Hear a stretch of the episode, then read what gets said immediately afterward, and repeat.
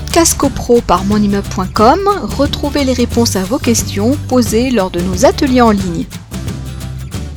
On a donc le cas de la convocation par le syndic, le cas de convocation par un copropriétaire. On a aussi euh, le cas de la Euh, convocation. Fré- Frédéric, juste le, ce, ce- le co- ce copropriétaire en question, est-ce qu'il faut qu'il détienne un, un- un- un minimum de, de tantième ou euh, ou il n'y a pas de il y a pas de il y a- Non, il y a pas de limite? Il n'y a pas de limite. Alors, on va regarder le, texte de loi, si je le retrouve à la minute. Euh, c'est l'article euh, 17 de la loi. Alors, on va le lire, il n'est pas très, très long.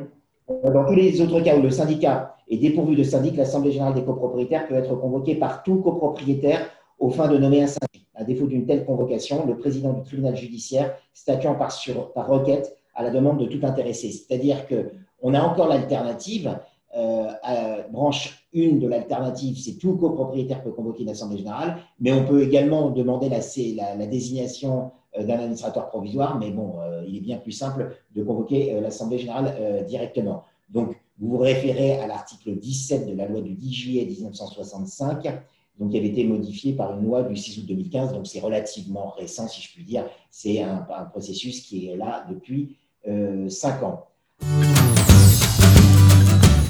Podcast CoPro par monimmeuble.com, retrouvez les réponses à vos questions posées lors de nos ateliers en ligne.